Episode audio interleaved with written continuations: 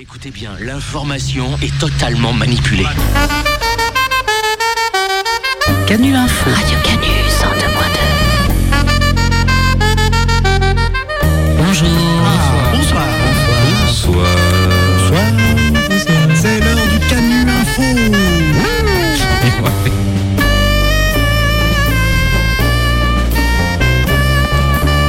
Les Canu Info Canu Info. du mercredi.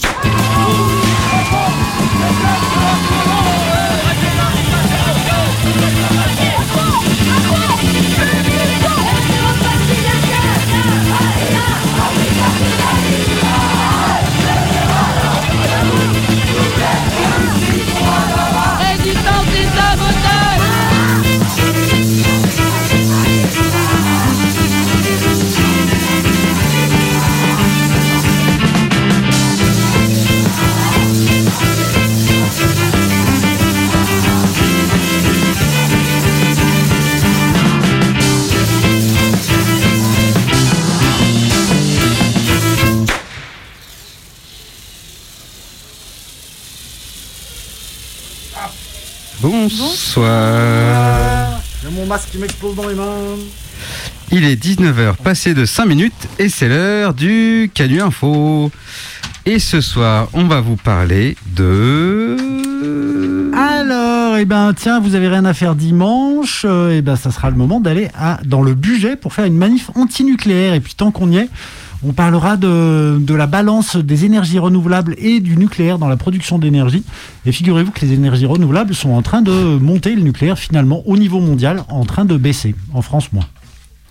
Ensuite, on parlera de Mayotte, où, la- où il y a une drôle de lutte contre l'habitat indigne.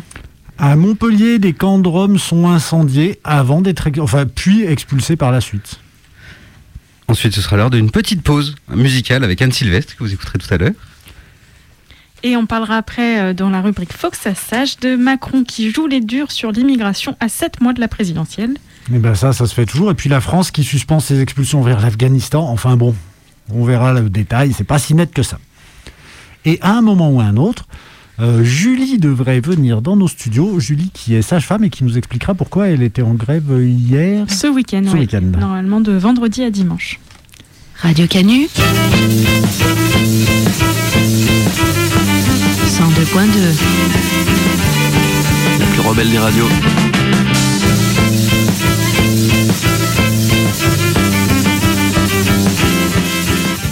Et on va commencer par quelques petites brèves. Emmanuel Macron installe une commission sur le complotisme et la désinformation. La nouvelle initiative, nous dit 20 minutes, d'Emmanuel Macron intervient à quelques mois de la campagne des élections présidentielles, propice aux manipulations et désinformations de toutes sortes.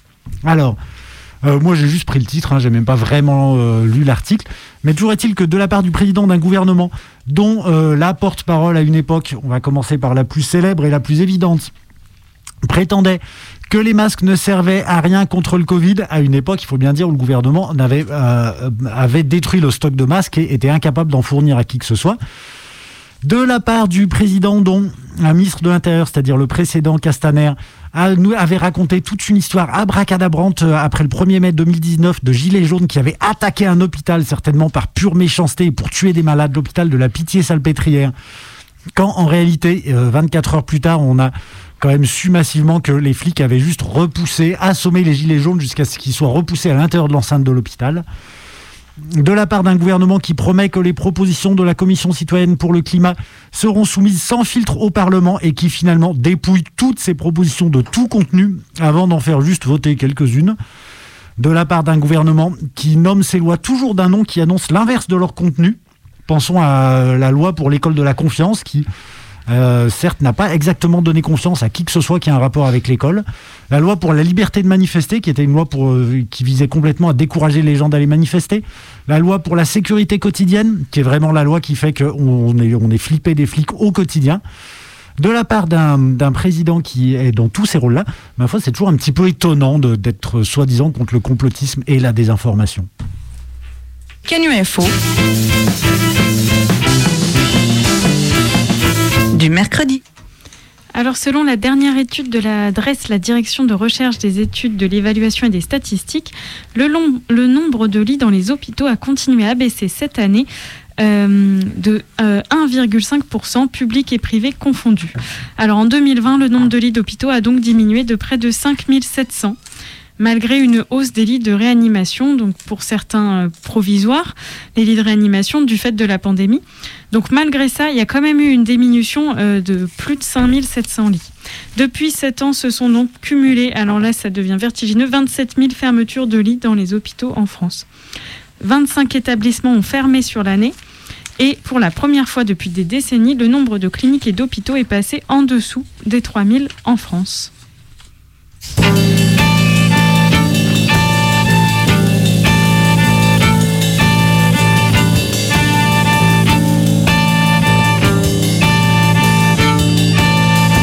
Canu Info. Eh ben ce dimanche, euh, ce dimanche, ça va danser au budget. Quand on dit au budget et pas dans le budget, c'est bien qu'on parle de la centrale. Des dizaines d'associations et de collectifs appellent à une grande mobilisation contre les projets nucléaires à la centrale du budget à Saint-Vulbas.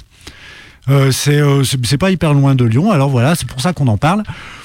La centrale du budget, c'est désormais la plus vieille de France, avec quatre de ses réacteurs qui ont plus de 40 ans. Des enceintes en béton, ma foi, fragiles et vieillissantes, des cuves qui risquent de se fissurer à n'importe quel moment, des fuites de tritium régulières. Euh, et ben, il n'y a pas grand-chose qui va. Il est temps d'arrêter ça. Et de plus, EDF euh, souhaite relancer la filière nucléaire en construisant de nouveaux réacteurs EPR. Des réacteurs qui eux-mêmes seront construits pour 40 ou 50 ans d'activité dans un monde qui, euh, on a bien capté, part en vrille, avec potentiellement des euh, 1 degré et demi, 2 degrés, 3 degrés, 4 degrés, 5 degrés, allez savoir, supplémentaires pendant cette durée de 40 à 50 ans. Euh, c'est, ma foi, un petit peu inquiétant. Le budget, c'est aussi la centrale la plus proche de Lyon, de Grenoble, de Genève, de Chambéry, de Bourg-en-Bresse, d'Annecy. 5 millions d'habitants dans un rayon de 100 km. Euh, alors voilà, on est un bon paquet à être concerné. Alors euh, ça serait pas mal d'être un bon paquet le 3 octobre, ce dimanche, à Saint-Vulbas. Soyons, nous dit euh, l'appel de la manifestation, soyons les nuées virevoltantes qui feront disparaître ces machines de béton. Nous ferons carnaval pour fêter une vie sans nucléaire. Un farfouillis de grenouilles, gentianes, noisetiers, lynx, linottes et autres créatures étranges envahiront la chaussée. Elles reprendront l'espace dont la centrale les a privées. Ni renouvellement, ni maintien, fermons les centrales. Et donc le rendez-vous précisément on le trouvera assez facilement sur Rebellion par exemple, mais autrement à vos stylos, c'est le dimanche 3 octobre 2021 à 14h à Saint-Vulbas. Il n'y aura pas de sound system dans la manif du coup. Tu veux dire à cause des, des- des grenouilles et des gentianes? Ouais, voilà. Ben, Ça on sait pas, hein, parce que des fois les grenouilles et les gentianes peuvent danser sur de la techno. Euh, allez, j'en- j'enchaîne avec le deuxième. Euh, Alors, figurez-vous que je suis tombé sur un article sur euh, ce site d'information qui s'appelle Reporter TE2RE, qui nous explique que, le nucléaire, en fait, n'a pas tant que ça le vent en poupe, à part, ma foi, en Chine et en France, qui sont vraiment les deux pays qui tiennent le plus. Mais en 2020, la production d'électricité nucléaire au niveau mondial a diminué selon un rapport tout juste paru. Les réacteurs vieillissants sont finalement pas remplacés si vite que ça.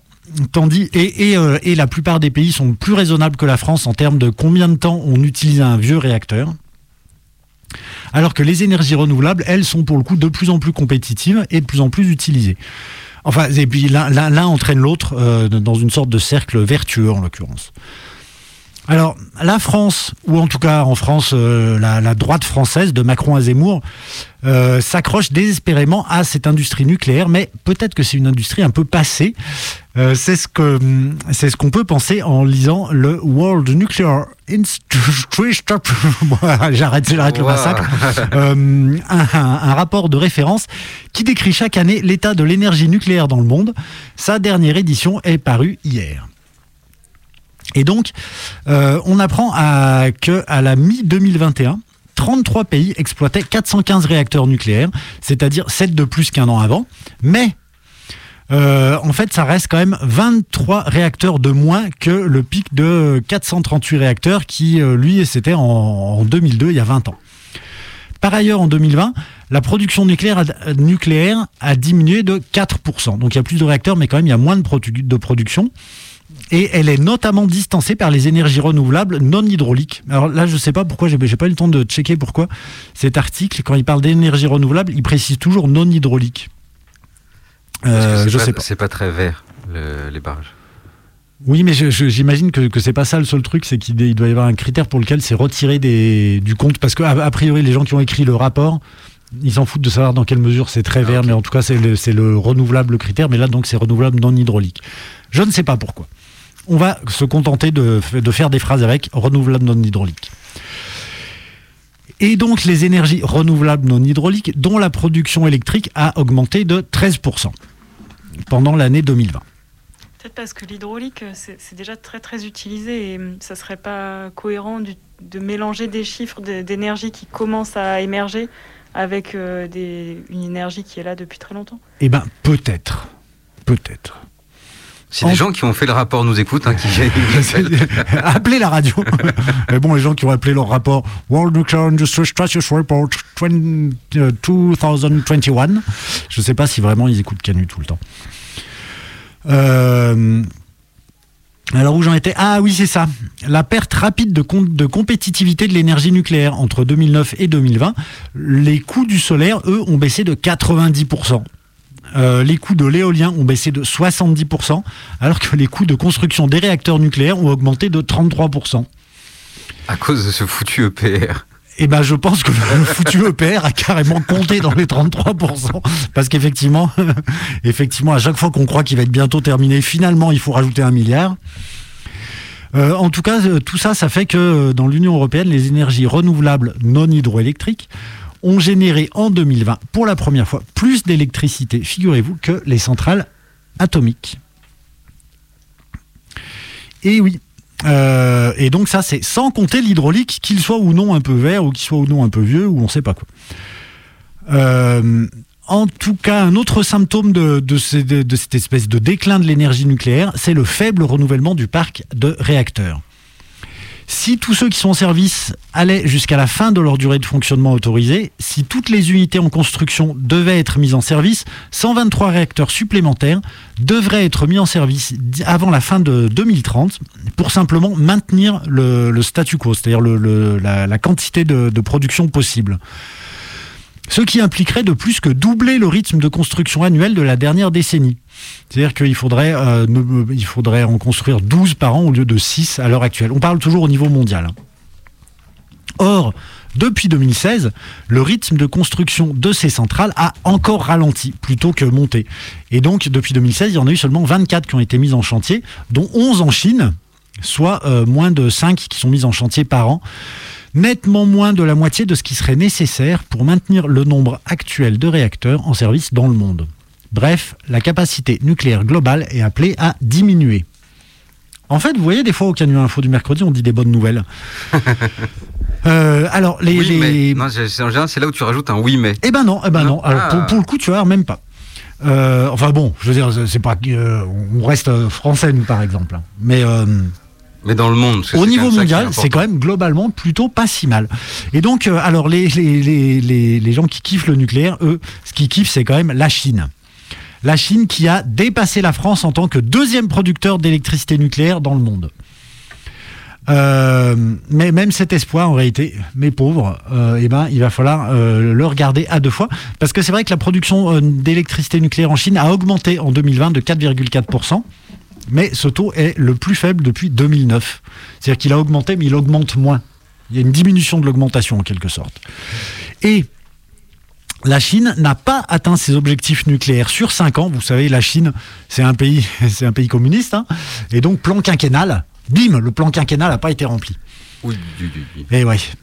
Euh, alors, je vais euh, laisser tomber les chiffres que j'ai ici notés.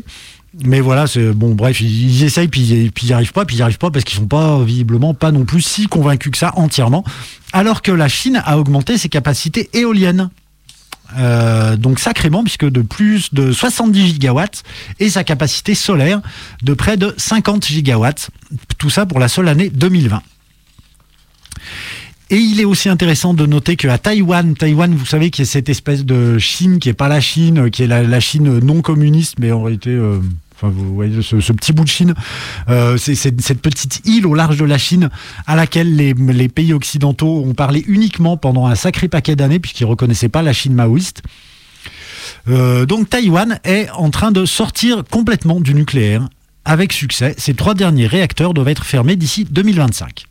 La part du nucléaire dans la production d'électricité à Taïwan est ainsi passée de 41%, ça c'est les chiffres de la fin des années 80, à 13% en 2020. Et en France, eh ben même en France, figurez-vous, l'énergie nucléaire ne se porte pas très bien. Les centrales nucléaires y ont produit en 2020 près de 12% d'énergie en moins qu'en 2019. Et ça ne représente plus que 67% de l'électricité du pays, soit la part la plus faible depuis 1985. Les arrêts de capacité, les arrêts à capacité nulle, qu'est-ce que ça veut dire que ce truc? Ont représenté près d'un tiers. Bon, non, mais je ne vais pas vous faire ce paragraphe. Euh, du coup, qu'est-ce qui se passe? C'est que la fiabilité financière de EDF en est ébranlée. Oui. Ah oui, c'est ça, c'est qu'il y a aussi l'histoire du, du projet d'EPR de Flamanville.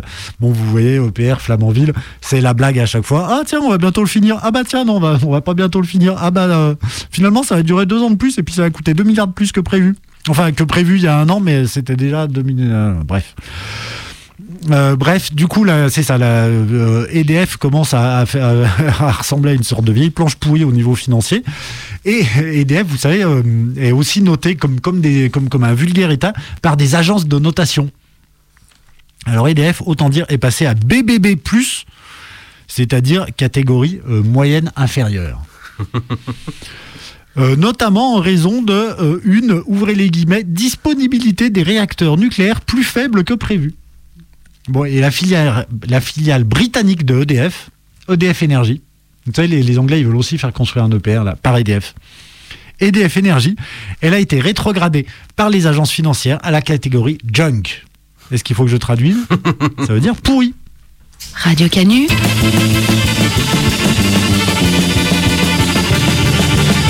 Canu Info,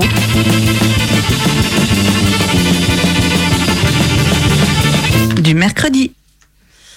Et Mayotte, Mayotte, terre de contraste, terre de rêve, terre d'espérance, mais pas que. Et oui, alors à Mayotte, hein, la lutte contre l'habitat indigne se solde par une remise à la rue de 1000 personnes et l'expulsion euh, du pays, ou en tout cas au moins la mise en centre de rétention d'une vingtaine d'autres personnes.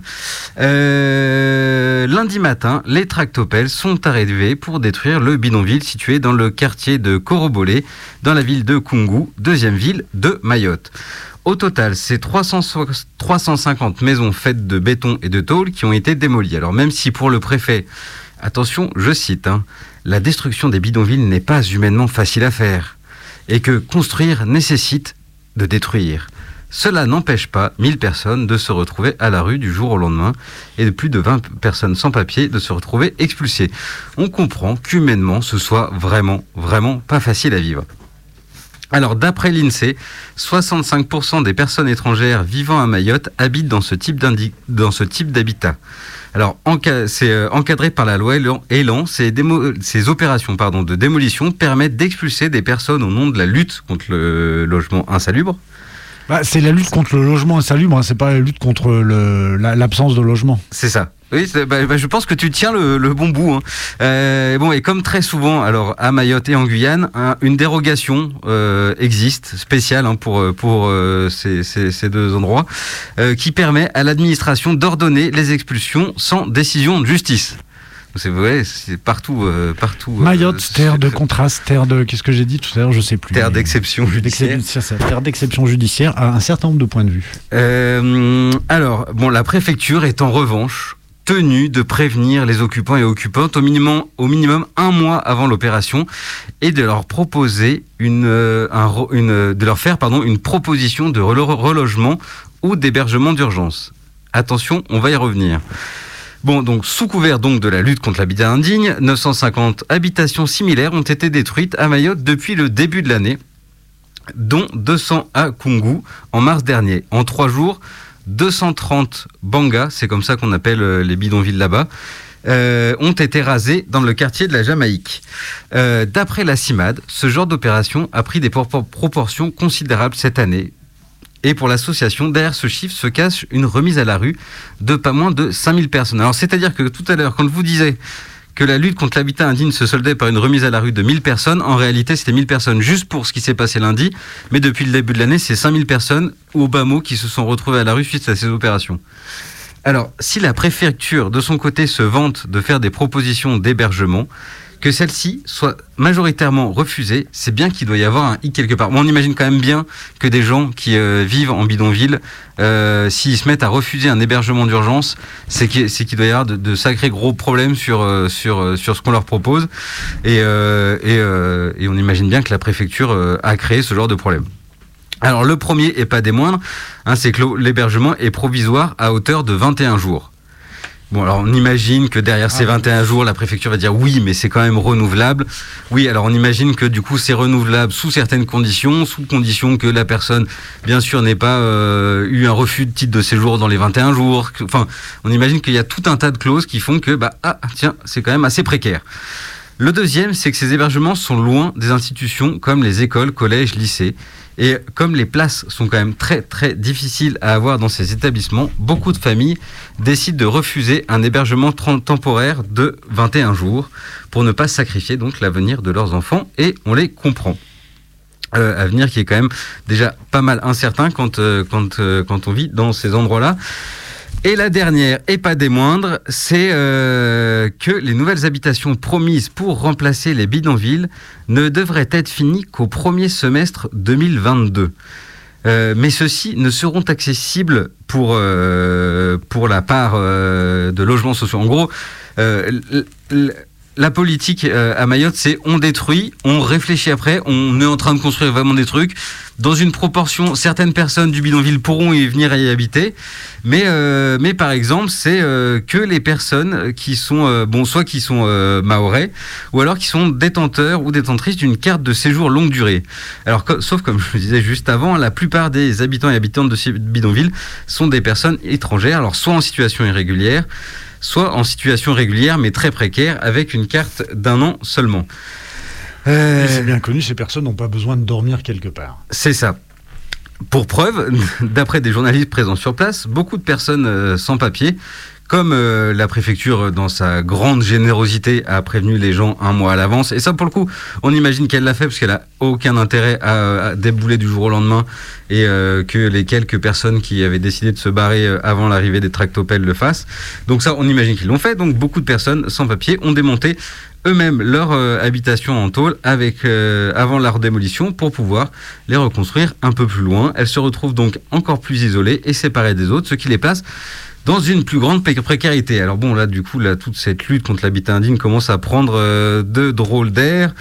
Euh, en représailles à cette destruction, des manifestations ont eu lieu dans la ville de Kungu lundi soir. L'hôtel de ville a été la cible d'un incendie volontaire ainsi qu'un bâtiment de la police municipale.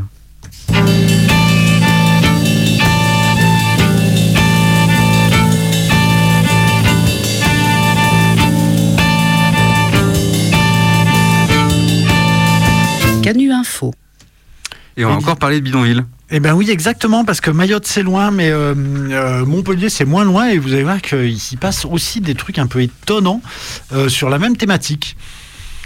Commençons par un article, un, un petit article de ce site qui s'appelle Héros Tribune, Euh, un, un article qui n'est pas tout neuf, hein, qui date du 16 septembre. Cette nuit, un grave incendie s'est déclaré dans un campement illégal, le troisième en quelques semaines. Tiens donc. L'intervention des sapeurs-pompiers du SDIS a permis de circonscrire rapidement un incendie dans un camp situé avenue Nina Simone. Il n'y a eu aucune victime, mais les 50 occupants du camp ont été évacués. Dans le bidonville, 10 caravanes et 4 véhicules légers ont été détruits. Les 5 et 31 août dernier, les sapeurs-pompiers ont déjà été mobilisés pour des faits similaires au Mât Rouge et au Zénith 2. Pour la préfecture de l'Hérault, ce nouvel incident grave, qui impacte un camp illicite, rappelle les risques importants en termes de sécurité auxquels sont, euh, sont exposés ces occupants. Ah. Cette situation de péril est de nature à justifier une évacuation et la mise à l'abri des populations présentes. Et euh, cet article se termine par une citation de Hugues Moutou, dont on va reparler, puisqu'il est le préfet de l'Hérault, le département où se situe Montpellier. Et euh, donc dans l'article, il nous dit il y a nécessité à résorber aussi rapidement que possible les bidonvilles de la métropole de Montpellier, qui, con- qui constituent à la fois un danger pour les familles qui y vivent et un risque pour la collectivité. C'est une question de responsabilité. Euh, et en effet, euh, il y a une sorte de, de process qui commence à être bien rodé à Montpellier. Des camps roms prennent mystérieusement feu, enfin plus ou moins mystérieusement, on va y revenir. Et dans la foulée, les habitants et habitantes sont expulsés. Alors pas pour leur rendre la vie invivable, bien sûr, c'est pas le genre des autorités françaises, juste pour leur sécurité. C'est bien connu. C'est bien connu. Et un article de l'Humanité revient sur cette série d'incendies en ajoutant quelques éléments que le site Héros Tribune que j'ai cité au départ, alors qui n'est même pas un site particulièrement fa, enfin juste une sorte de, de, de l'info locale la petite semaine, quoi, que ce site a négligé, ma foi, de rapporter. Il faut dire que certains de ces éléments reposent sur le témoignage d'habitants et habitantes des bidonvilles, autant dire sur aucune parole légitime. Euh, L'article de l'Humanité, lui, eh ben, il est quand même intitulé plutôt Xénophobie à Montpellier, feu sur les camps de Rome. Et il est sous-titré assez clairement. Les habitants des bidonvilles de la capitale héroltaise font face à une série d'événements violents impliquant préfecture, municipalité et groupuscules armés. Ah oui, on n'est plus tout à fait comme dans, euh, Montpellier euh, Héros Tribune, avec une histoire de, ma foi, d'incendie qui fait pas de victimes et euh, de sapeurs-pompiers sympas qui interviennent juste bon après que quelques caravanes aient malheureusement cramé. Alors voilà, tout débute, nous dit l'humanité, le 5 août, et au petit matin, 5h30, les habitants du bidonville du Mât Rouge, situé à proximité du quartier Port-Marianne, sont réveillés par un incendie. Comment cet incendie a été déclenché? Bon, personne n'en saura jamais rien puisqu'il n'y a eu aucune enquête. Euh, ce qu'il y a eu, euh, c'est que quelques semaines plus tard, le 31 août, sans préavis, la préfecture organise le démantèlement de ce camp, sur la base d'une décision de justice qui, elle, date, ma foi, de 2017. Euh, le même jour, donc le 31 août, dans l'après-midi, un nouvel incendie dans un autre bidonville, ce fameux Zénith 2. Selon les habitants, le feu aurait démarré dans une caravane, ma foi, qui n'était pas utilisée, qui était débranchée du réseau électrique. Autant dire une caravane où il n'y avait pas vraiment de raison qu'un incendie se déclenche spontanément. Bon, par contre, ces mêmes habitants parlent du passage près du campement la nuit suivante d'au moins six personnes cagoulées et armées, et qui tirent des coups de feu et qui les menacent. Deux jours après, le 3 septembre, la rumeur court que le campement va être lui aussi démantelé. Euh, alors, du coup, pendant le week-end, euh, non, pardon, pas alors du coup, mais pendant le week-end qui, suit, de nouveaux coups, de feu se font entendre, tirés encore une fois par des sortes d'individus armés, euh, cagoulés, aperçus autour du camp. Le lundi 6 septembre, les habitants, euh, aidés par des collectifs d'associations et des avocats, décident de saisir le tribunal de Montpellier pour demander à pas être expulsés en quelque sorte. Une date d'audience est fixée trois jours plus tard. Trois jours? Il peut s'en passer des choses en trois jours, vous allez voir. Donc lundi, euh, ils, vont euh, demander au tribunal d'empêcher l'expulsion. Mardi, le lendemain, euh, face à la fronde des associations, la, municipalité de Montpellier, eh ben, elle décide de publier un communiqué pour dire non mais nous on est les gentils. Le communiqué, il dit que la municipalité s'est engagée depuis juin 2020 dans une stratégie partenariale pour résorber les bidonvilles et accompagner les personnes vers des solutions de relogement. Ah, Encore une fois, relogement. C'est ça. C'est dans ce même état d'esprit que la ville souhaite poursuivre son action et l'a indiqué à l'État. Et la municipalité certifie qu'elle n'a pas formulé de demande d'expulsion de bidonville. C'est pas notre faute, c'est la préfecture. C'est con. On dirait que la préfecture agit vraiment euh, totalement à l'opposé des vœux de la mairie. Euh, et ma foi, euh, ça pourrait avoir un sens puisque le préfet, c'est donc la Macronie. hein, je veux dire, les préfets sont vraiment nommés par le gouvernement. La mairie, ma foi, c'est le PS. Et donc, dès le lendemain matin, le 8, c'est-à-dire le lendemain matin du communiqué de la mairie qui dit Ah, mais nous, nous on n'a pas du tout demandé à expulser les bidonvilles. Euh, avant donc le tribunal qui, euh, qui lui pourrait se prononcer, c'est-à-dire le 9, eh ben, qu'est-ce qui se passe? Euh, 55 familles qui sont juste dégagées de ce camp par la préfecture, dégagées à ce moment-là plutôt à coup de matraque. Là encore, sur la base d'une décision de justice qui n'avait pas été exécutée euh, des années avant. 300 personnes expulsées, des familles éparpillées, des enfants déscolarisés, plusieurs personnes non hébergées qui dorment à la rue, qui rejoignent d'autres camps et qui forment d'autres bidonvilles. Vous allez voir, il y, a- encore d'autres histoires d'expulsion, mais c'est ça, c'est que de- depuis cet été, les gens qui ont été expulsés, il y en a euh, une petite moitié qui ont été relogés dans des hôtels, des hôtels sans cuisine. C'est-à-dire que les gens, ils ont juste une chambre d'hôtel, ils peuvent pas se faire à manger. Enfin, c'est hyper, hyper chiant de vivre à l'hôtel. Et puis les, autres, par contre, bah, ma foi, soit ils, dorment carrément juste dehors sur des bancs, euh, soit ils reconstituent d'autres camps. Parce que, euh, bah, non, mais ça, bah, pardon, on va y revenir. Alors la municipalité, elle, elle continue à nier toute implication dans cette histoire. Le seul responsable serait le nouveau préfet, Hugues Moutou. Hugues Moutou, c'est qui? Bah, Ma foi, un ancien conseiller de Nicolas Sarkozy. Alors oui, du coup, ça donne un petit peu de vraisemblance à, à, à ces histoires de la municipalité, parce que Sarkozy et Rome, c'est vrai que euh, ça, ça fait un truc un peu crédible. Euh, Hugues Moutou en poste depuis le 17 juillet, trois semaines avant le premier incendie. Lui, il est arrivé avec des objectifs un peu précis. C'est-à-dire que dès sa prise de fonction, donc avant qu'il y ait ses premières histoires d'incendie, il avait déclaré à la presse locale qu'il fallait nettoyer la ville face à des populations qui traînent et qui salissent. Ah ouais, sympa. Oui, C'est vrai Tout- que ça nous rappelle un peu les années Sarko. quoi. ah bah ça un peu, ouais. Tout en précisant, un préfet doit aller vite et savoir un peu jouer un rôle de bulldozer. Ah. Ouais, il savait où il allait le bonhomme. Là-dessus, trois semaines après, bim, incendie. Mystérieux. Euh, alors pour euh, Sophie Mazas, elle, qui est, c'est qui Sophie Mazas? C'est l'avocate et la présidente de l'antenne locale de la Ligue des droits de l'homme.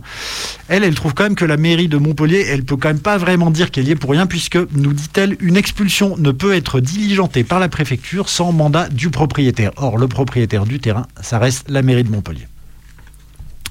Et puis l'humanité, ma foi, a un tout petit peu enquêté, et elle a trouvé des courriers électroniques internes aux services municipaux qui euh, font état d'échanges entre l'huissier chargé de faire exécuter l'opération, la préfecture, le cabinet du maire.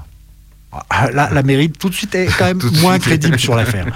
Alors merci les, euh, la mairie euh, engagée depuis juin 2020 sur une stratégie partenariale pour résorber les bidonvilles et les accompagner les personnes vers des solutions de relogement. Alors même si, bon, c'est vrai que pour reloger les gens, euh, le mieux c'est encore de commencer par les déloger. C'est juste dommage que là, en l'occurrence, la mairie soit arrêtée à la première partie du processus. On en est donc à ce moment, début septembre, à deux bidonvilles brûlés puis expulsés, mais ça s'arrête pas là. Euh, c'est ainsi que, euh, bien sûr, euh, c'est aussi que, bien sûr, du, coup, ce que je disais tout à l'heure, mais les, personnes expulsées et pas relogées ont la mauvaise habitude de ne pas juste arrêter d'exister. Et de temps en temps, il faut bien qu'elles dorment quelque part. Donc, euh, euh, les bancs, c'est sympa, mais enfin, au bout d'un moment, elles finissent par se réfugier sur d'autres sites de bidonvilles, quoi. Les 13 et 14 septembre, sur plusieurs de ces sites et dans d'autres bidonvilles où il n'y avait pas particulièrement de gens qui s'étaient réfugiés des premiers bidonvilles, bah, encore une fois, des hommes cagoulés et armés qui viennent à nouveau intimider les habitants.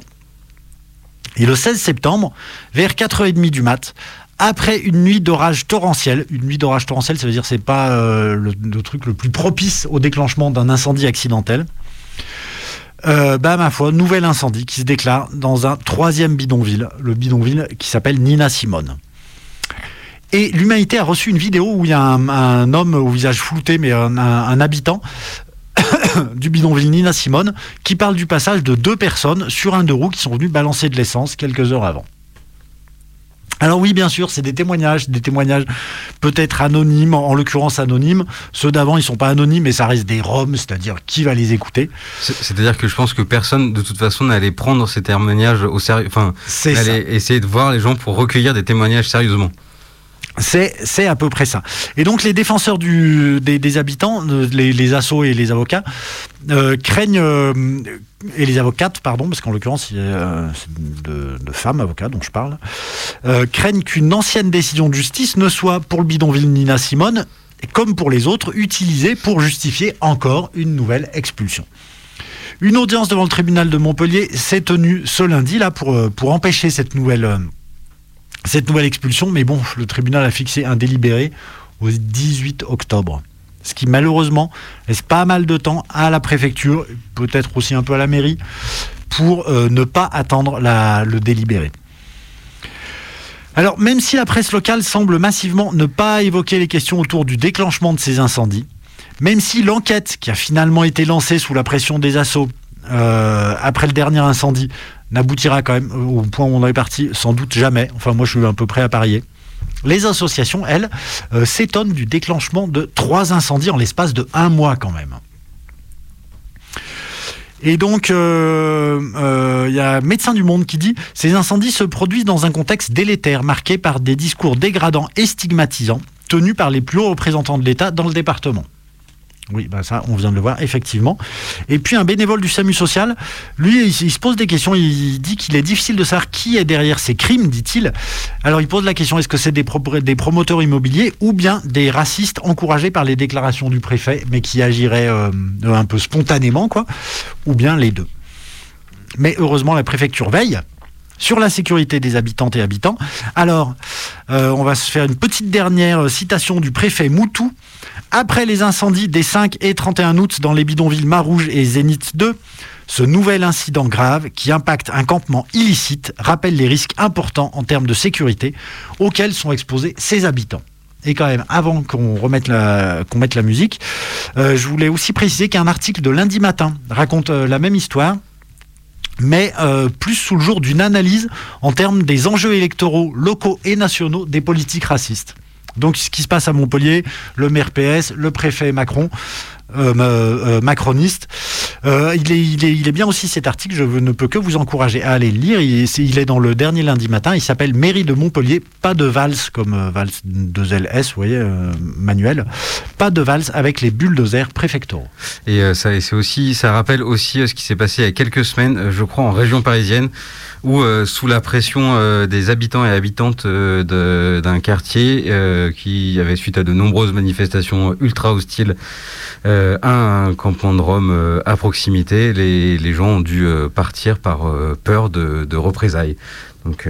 Oui, c'est ça, c'est que maintenant, y a, la, la, police n'est quand même plus qu'un problème parmi d'autres pour les gens qui habitent dans des bidonvilles. Et c'est l'heure de notre petite pause musicale et on va s'écouter Anne Sylvestre avec Les gens qui doutent.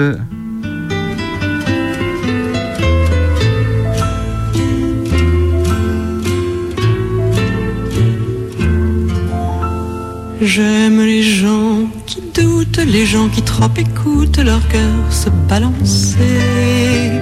J'aime les gens qui disent et qui se contredisent et sans se dénoncer.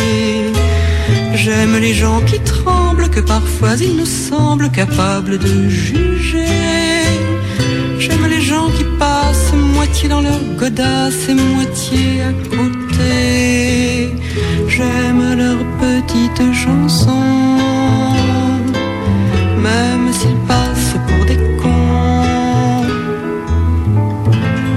J'aime ceux qui paniquent, ceux qui sont pas logiques, enfin, pas comme il faut. Ceux qui, avec leur chaîne, pour pas que ça nous gêne, font un bruit de grelot. Ceux qui n'auront pas honte de n'être au bout du compte que des ratés du cœur.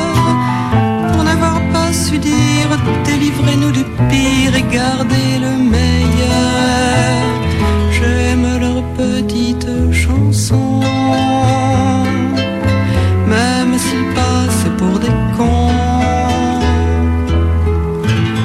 J'aime les gens qui n'osent s'approprier les choses, encore moins les gens.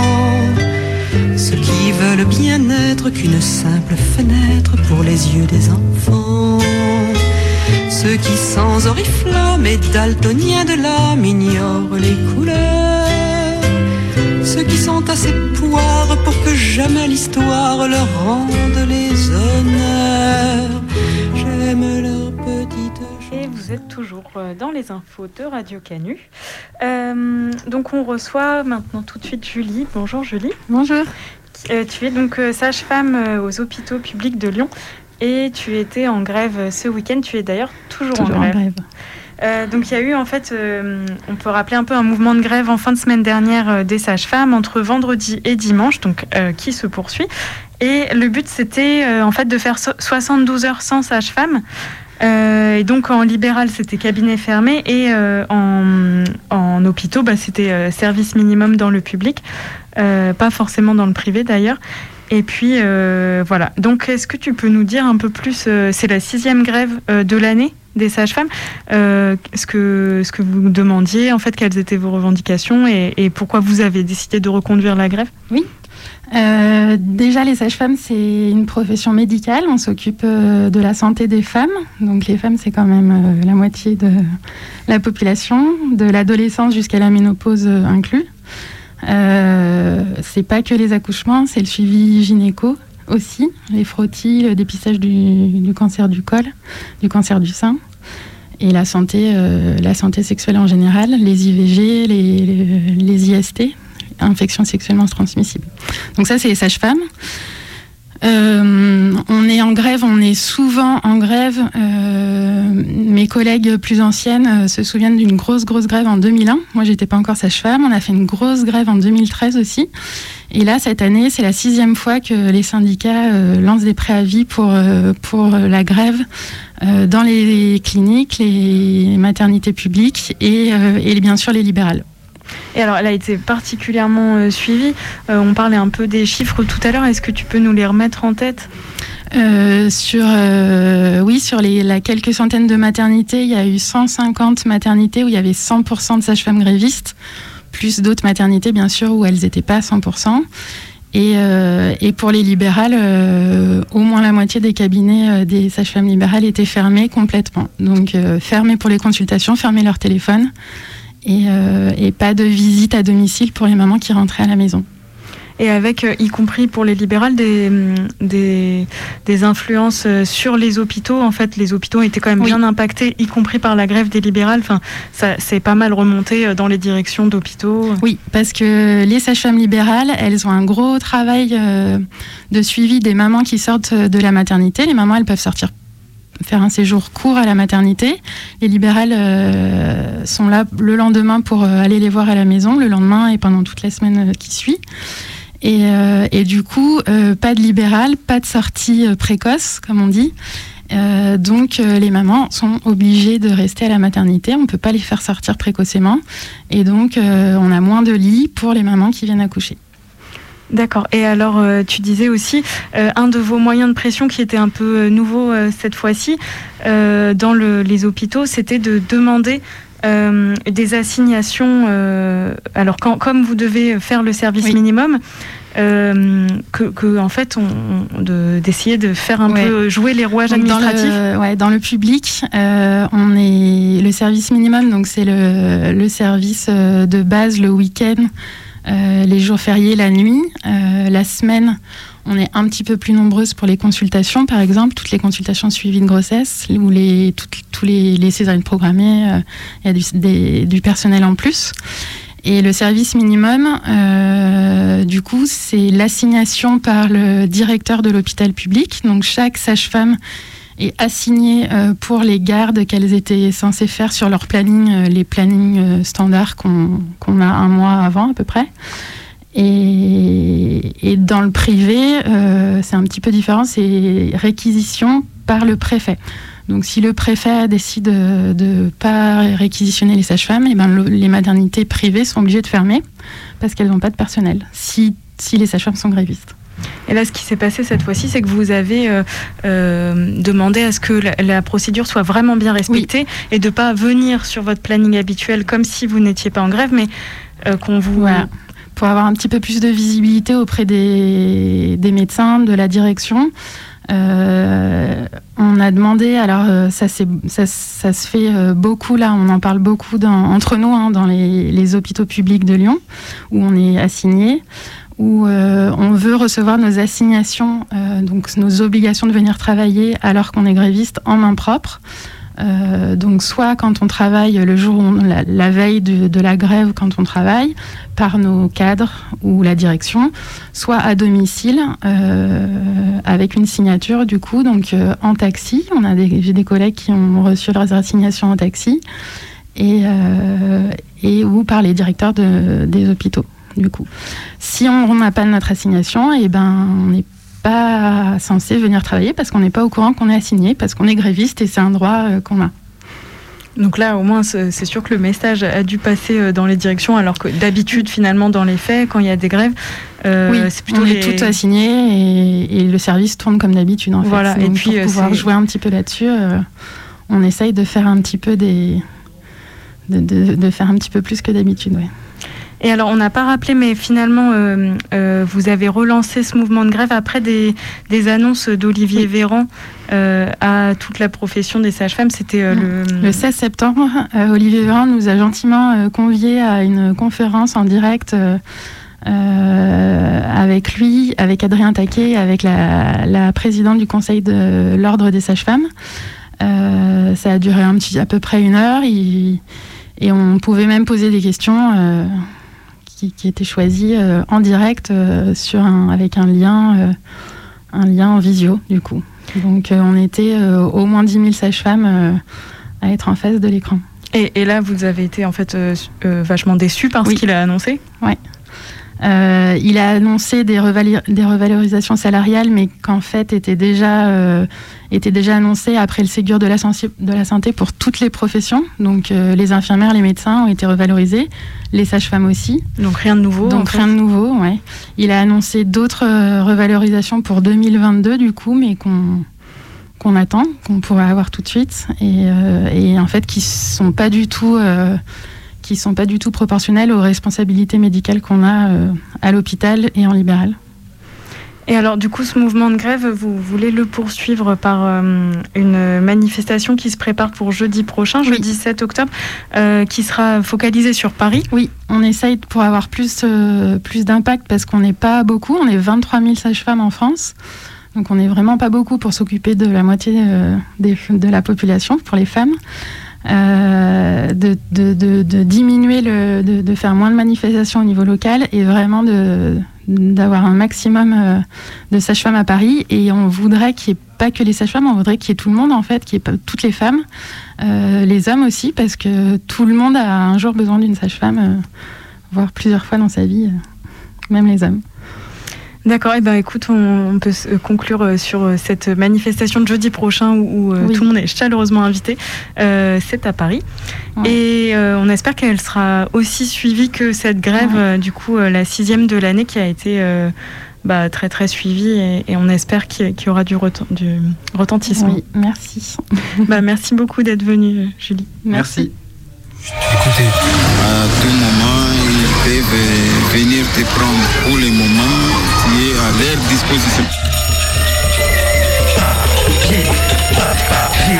Il est sans papier, c'est pour cela qu'on traite comme ça. Il est sans papier. comment l'État a tordu euh, les lois pour, euh, pour euh, s'acharner à expulser. J'arrive pas à comprendre qu'on soit vraiment dans un déni de la Je personne. vais me marier pour les papiers parce que je comprends pas les frontières. Si quelqu'un pouvait m'expliquer pourquoi on a dessiné des lignes par terre. C'est que les lois mises en place. C'est que les lois mises en place.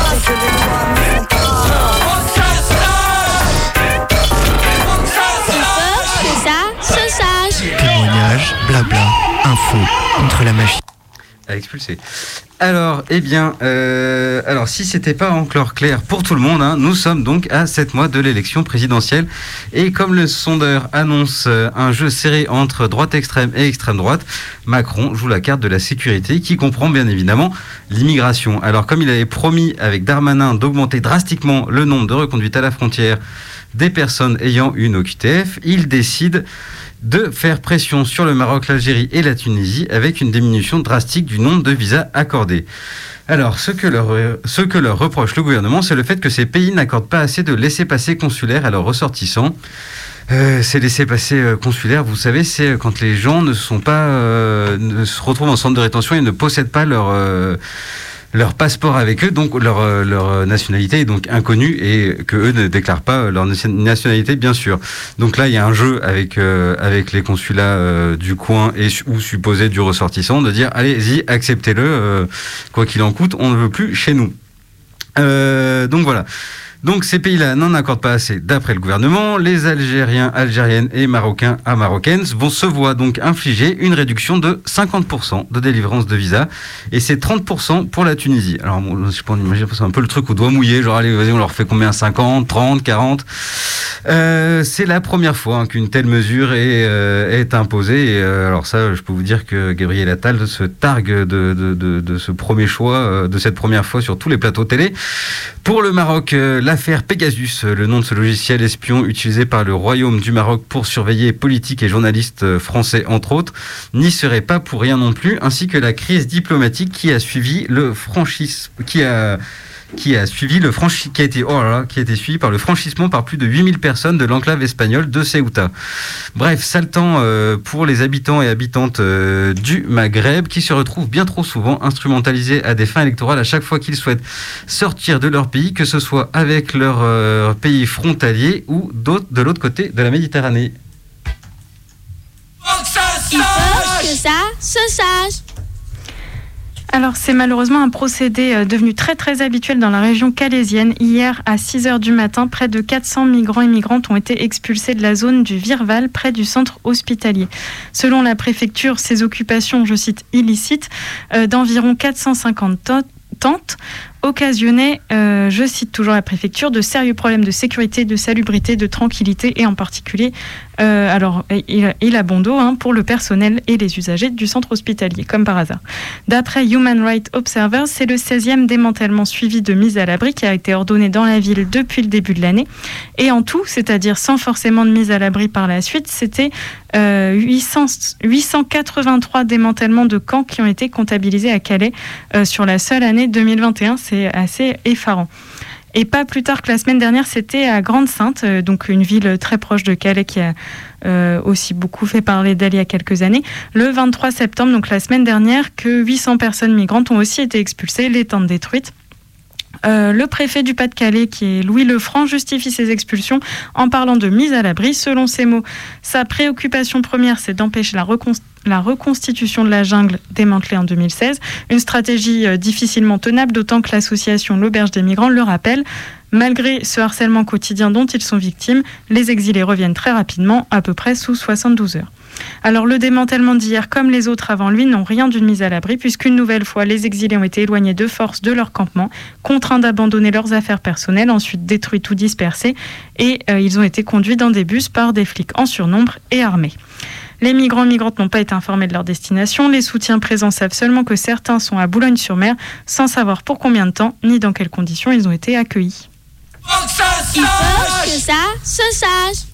Alors c'est promis, hein, la belle France, la France des valeurs, de l'égalité, de la fraternité, de Charlie, ne peut pas remettre entre les mains des talibans des, per- des personnes ayant cherché asile en France. Non, quand même. Bon, c'est vrai qu'on n'a pas non plus trop dit qu'on allait accueillir celles et ceux qui cherchaient à fuir quand les talibans ont repris la capitale, mais de là à les renvoyer à les renvoyer, non, ça bien sûr. Enfin, bon, pas nous et en tout cas pas directement. Bon, disons que si c'est pas direct, on va dire que ça compte pas euh, s'il y a un intermédiaire. Euh, bah parce qu'en tout cas, lundi, hein, quatre Afghans ont été renvoyés par la France en Bulgarie dans le cadre du règlement Dublin qui permet de reconduire vers le premier pays d'arrivée en Europe les demandeurs d'asile. Bulgarie qui, elle, n'a pas suspendu ses expulsions vers l'Afghanistan. Oui, mais on se souvient, on a dit que ça ne comptait pas. Alors, c'est que, bon, bon, ils y ont mis quand même un peu du, zèle pour procéder à cette expulsion. Dimanche 26 septembre, le juge des libertés et de la détention avait ordonné la remise en liberté des quatre ressortissants afghans. Le parquet, qui n'était absolument pas obligé de le faire, décide de faire appel de la décision. Une autre audience était donc prévue lundi après-midi qui pouvait donner à peu près le même résultat. Sauf que, bon, bah, euh, on n'a même pas attendu l'audience de la Cour. Les services de la préfecture ont contraint lundi matin à l'aube les retenus afghans de prendre l'avion destination de la Bulgarie, a précisé Christina Kruger, bâtonnière de l'Ordre des avocats de Strasbourg.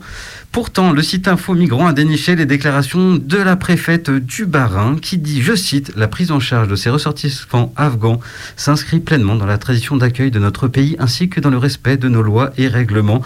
Au total, fin de la citation, hein, au total, depuis l'arrivée des talibans au pouvoir, la France a expulsé une vingtaine de ressortissants vers des pays tiers. À ce rythme, le nombre d'expulsions sera donc plus nombreux que le nombre d'Afghans ou d'Afghanes accueillis en France. Il faut que ça se sache. Et c'est donc la fin de ce Canu Info. Euh, on cède la place à Idée Noire. On cède la place à Idée Noire. Et, euh, et on souhaite euh, bien évidemment bon courage aux euh, quatre personnes antifascistes qui se sont retrouvées incarcérées suite à leur arrestation euh, mardi euh, dernier. Voilà, bon courage à eux. Ah, et on va mettre notre super générique de fin.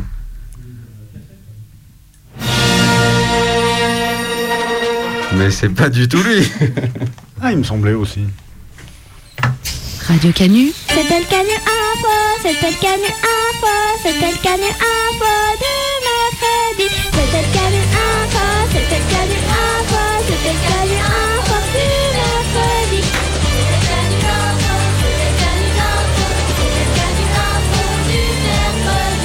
Retrouvez le Canu Info tous les jours de la semaine de 19h à 20h sur le 102.2 et en réécoute et en podcast sur le site de la radio www.radiocanu.org.